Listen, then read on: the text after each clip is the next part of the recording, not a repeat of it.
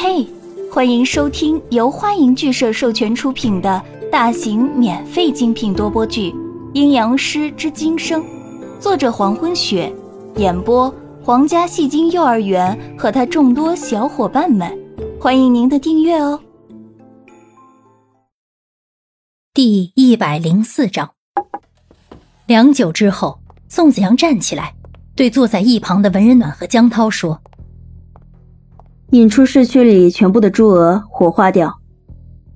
猪鹅是吃人以后的残渣变化成的鹅类，可是残渣就是残渣，是人骨的碎渣。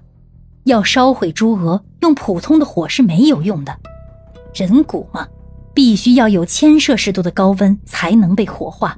猪鹅也是一样的，没有上千度的温度，猪鹅是不会被烧死的。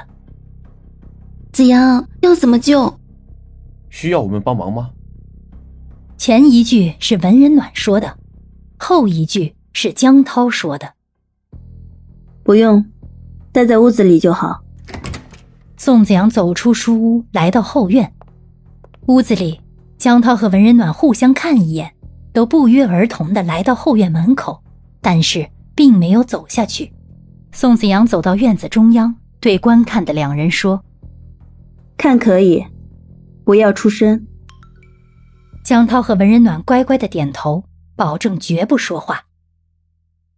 院子里，宋子阳在正中央站立。不知道什么时候，宋子阳竟然把自己的右手划破，鲜红的血顺着手臂滑到手掌，顺着手掌的纹理蜿蜒而下，流到指尖，然后所有的鲜血融汇到中指。在中指的指尖凝聚，然后跌落下去。如此反复着，从指尖滑下的血，一滴两滴，渐渐浸湿了地面。顿时间，一股浓郁的血腥味飘荡在整个后院。江涛在门口看着，眉头不由得蹙起。照这样放血的方式，是个人都扛不住啊！宋子阳到底想干什么呢？江涛想着想着，心里不由得窜上来一股怒气。文人暖也是疑惑的看着宋子阳，不明白这么做的原因。空中传来扑动翅膀的声音，声音特别的密集，听着都有些瘆人了。声音越来越近，江涛和文人暖惊奇的发现，在后院的上空，正在从四面八方飞来宝蓝色的猪鹅。开始。只有三四十只，可是，一会儿以后就有四五百只了。所有的猪鹅都像是在空中飞旋一圈后，就会翩然落到宋子阳的脚下。六只细小的触角在拼命地往地里钻，上百只猪鹅在争先恐后的取食宋子阳的鲜血。猪鹅是人骨所化，对血特别的渴求。宋子阳是不死的阴阳师。活了上千年的血液已经沉积的极为浓郁，活的时间越长，血的味道就越浓稠。宋子阳的血是最好的引诱猪鹅的办法。整个后院的中央，凡是可以落脚的地方，都爬满了宝蓝色的猪鹅，一大片的宝蓝色都泛着耀眼的金属光泽，场景诡异。站在院子中央的宋子阳看到飞来的猪鹅的数量差不多了，伸出还在滴血的右手，开始在空中画着不知名的图案。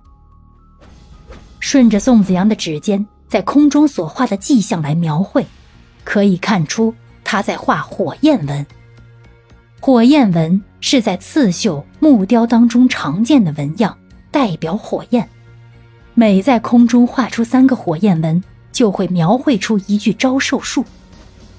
在宋子阳反复的在空中画到第四个招寿术的时候，陡然之间，在院子的中央出现一条人面蛇身的巨蛇。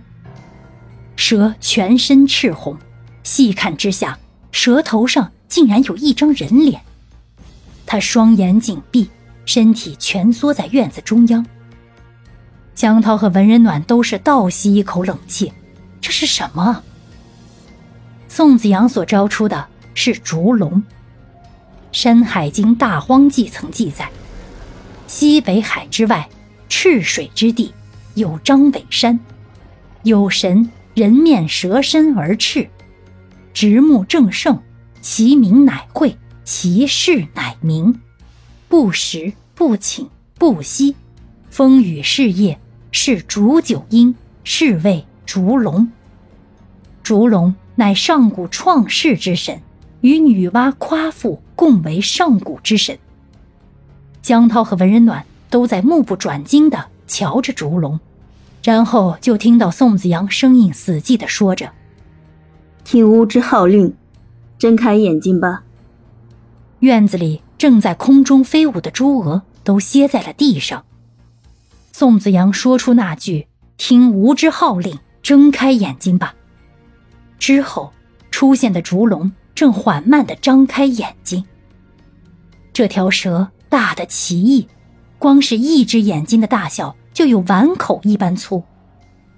等到烛龙的眼睛睁开一条缝隙的时候，被烛龙目光所及的地方。都瞬间燃起火焰，在地上停歇的朱鹅立刻处在茫茫火海之中。宝蓝色的翅膀沾上红色的火焰，有的朱鹅在瞬间就被火化，变成了白色的粉末。烛龙的眼睛完全睁开的时候，宋子阳已经移到别处，院子里顿时成为一片火海。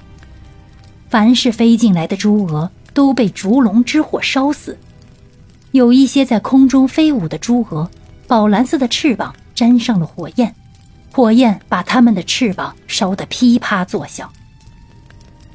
站在后院门口的江涛和文人暖，被火焰的温度烤得皮肤发痛，身体往后倒退好几步，等到离火焰稍远一些以后，才没有那么强烈的灼热感。